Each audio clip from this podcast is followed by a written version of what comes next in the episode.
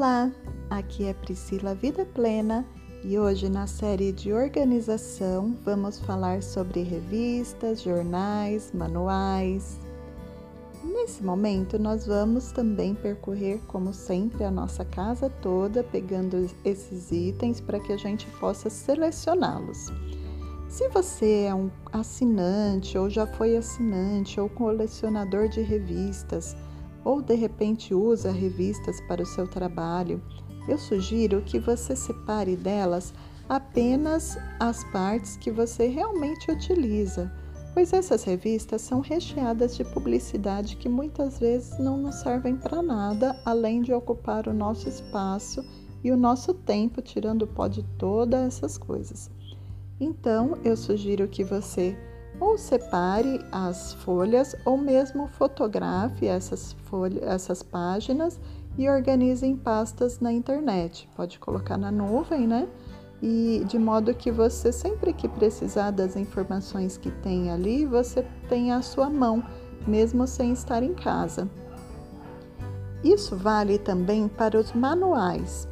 Muitas vezes acontece da gente ter manuais em casa de, de objetos, né, de eletrônicos que a gente nem tem mais ou que realmente nunca utilizou. E você hoje em dia pode fazer o descarte desses manuais tranquilamente, porque todos os manuais hoje são disponibilizados pela internet também.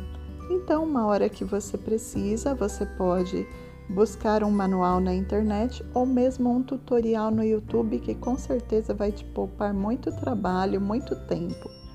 É, depois que você separou esses jornais, manuais, revistas, você pode prepará-los para descarte.